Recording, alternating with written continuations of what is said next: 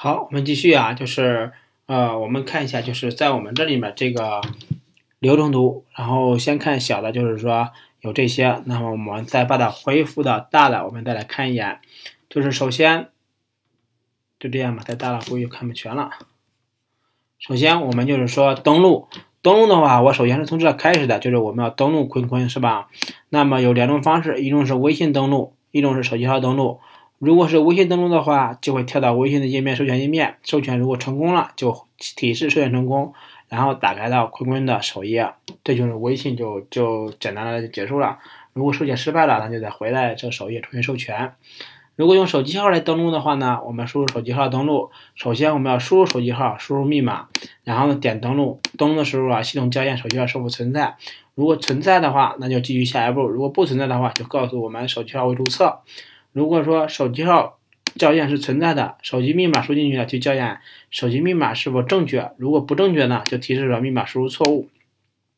如果说错误的次数多了的话，就会超过五次，比如定个阈值叫五次，就告诉他输入错误五次，然后呢账号锁定一小时，这是为了防止别人恶意去撞库破解你的这个账号。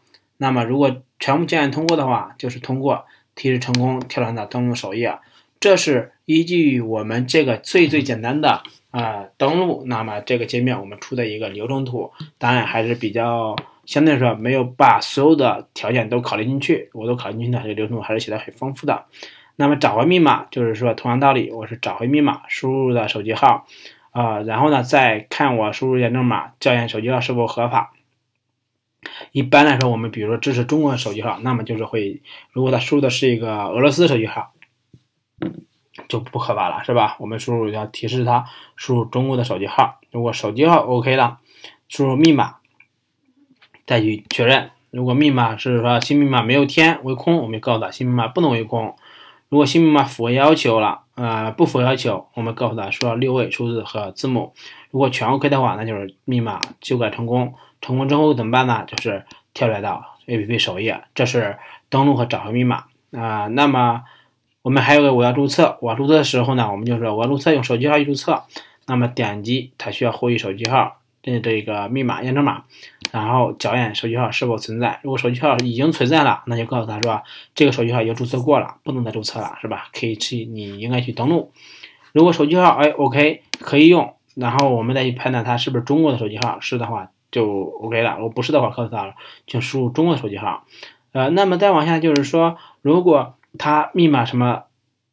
我们手机号是这样 OK 了。密码去校验的时候呢，发现大叔的密码不符合我们的最低安全要求，我们会报个提示，告诉他密码必须大于六位，并且呢，同时包含数字和字母。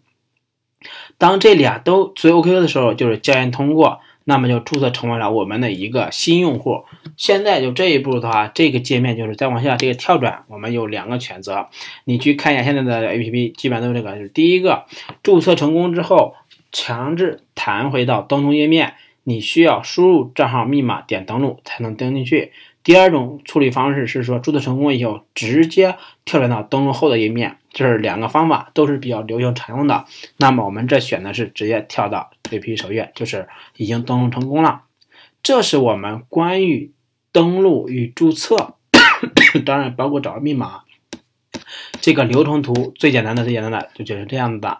那么同样，我们涉及到问题的话，就是我去看问题是吧？和回答。那么我进到首页去看到问题列表，问题列表里边的问题呢是按照时间倒序的。那么这个时间的倒序是怎么定义的呢？是说问题发布的时间和就最近回答的时间哪个时间大，哪个在上面？那我点到标题以后，进入到详情页，详情页是吧？打开详情页，看到问题内容。问题内容呢，我们就会加个处理。当问题的内容大于三百字的时候，我们需要先展示前两百字，同时给个展出展开按钮，一点会显示三百字。如果问题内容小于三百字的就直接展示出来了，底下紧跟着是回回答的问题列表，那回答也是按倒序的，然后你点击回答按钮，你自己去输入文字，等你输入的文字，比如最多能支持一千个字，你输入的文字要小于一千个。这里面再普及一个知识点，就是手机端能让它输入一千个字已经是很费劲了，所以说不要说让他首先输十万个字，那是没意义的。另外，在手机上一定要切记一个东西，就是每一步要自动保存，因为手机上输入二十个字或者五十个字，当你刷新没了话，是非常非常痛苦的。这一点比 PC 上痛苦一百倍，我们一定要记住。那么下面就是传图，我图片一般都会有限制，比如说一个问题里边最多允许传五十张图，或者说只允许传五张图或者三张图。然后提交成功了以后，我会再返回到问题详情页，是吧？这是我们关于查看问题和回答问题的一个简单流程。那么接下来就是我需要去提问。提问的时候呢，我点提问，然后打开的是输入问题的标题。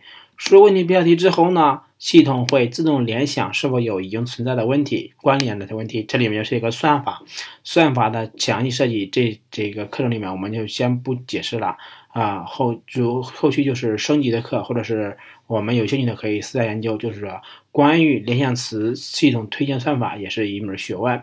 那么我输入问题内容，然后符合要求了，哎，我就直接提交，提交成功，然后回到详情页，是吧？这是我们关于提问这么一个东西。当然，提问完了之后，就是这是关于我们核心俩功能就完搞定了。同样，私信这一面我就没有写了，因为私信比较简单，我们既不不涉及到交互，就一个页面只能看，所以说就不涉及到业务故用户故事了。那么在我的页面上呢，啊，相对来说就是。都是几个呃，可以改个人头像，这些我们因为还没做嘛，所以就不写了。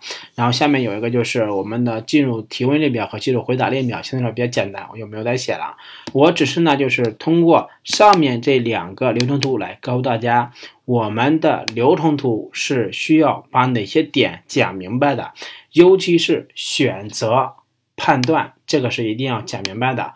那么在做流程图的时候，我们有兴趣的可以去研究一下流程图流程图的这个案例啊。这里面有几个说明点，就是，呃，现在都比较规范，就是方块了。其实就像这个这个愣型的，一般是称为判断，比如说成功啊、失败，然后成功这边，失败下面。另外做流程图的时候有一句口诀，呃，这个的话我有必要和大家分享一下啊。就是如果你自己去看的话，我不知道有没有老师会给你讲，就是说。做流程图有一个一个基本的原则，就是能用直线，不用曲线，能并行不交叉。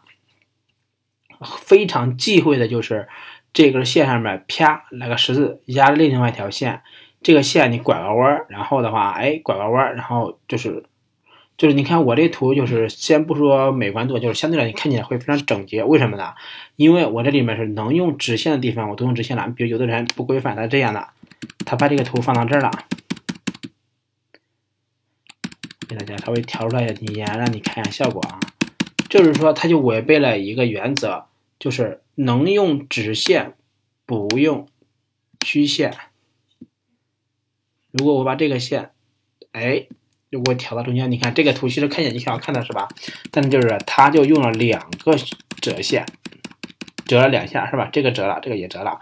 所以说你把这个跟上下某一个对齐，就少掉一根折线。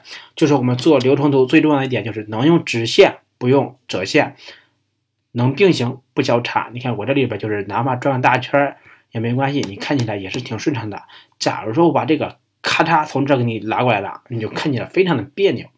这是做流程图的时候我们需要注意的一个原则。另外就是做流程图的东西，我们要把它便利的各个事件全部给列清楚了。